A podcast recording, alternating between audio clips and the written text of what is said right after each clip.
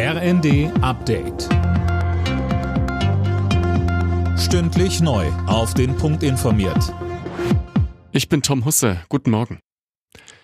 In Berlin fahren keine U- und S-Bahnen und beispielsweise auch in Hamburg oder Sachsen wird die Arbeit niedergelegt.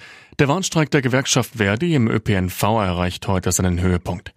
Zuletzt hatte es immer wieder Streiks gegeben, etwa auch bei der Lufthansa. Anzeichen für einen Generalstreik sieht Streikforscher Klaus Dörre nicht. Aber das könnte sich dann ändern, wenn wir diesen Reformstau weiterführen, den wir gegenwärtig erleben, wenn es an grundlegenden Innovationen fehlt, wenn die Schuldenbremse einfach weitergeführt wird in einer Situation, wo es dringend Zukunftsinvestitionen braucht und wenn Umverteilung von reich zu arm tatsächlich ausbleibt und sich die Lebensbedingungen weiter verschlechtern.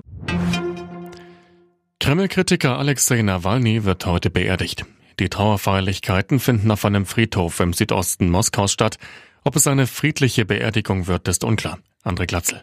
Nawalnys Witwe Julia befürchtete zuletzt Festnahmen von Menschen, die sich verabschieden wollen. Das Team von Nawalny sagt auch, es war schwierig, überhaupt eine Kirche für den Gottesdienst zu finden. Die russischen Behörden hatten die Leiche Nawalnys erst über eine Woche nach seinem plötzlichen Tod im Straflager an dessen Mutter übergeben.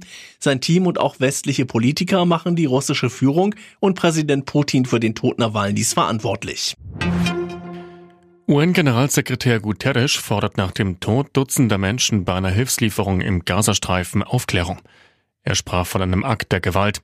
Noch ist unklar, was genau passierte. Israels Armee räumte Schüsse ein, Soldaten hätten sich bedroht gefühlt. Die extreme Dürre ist bundesweit kein Thema mehr.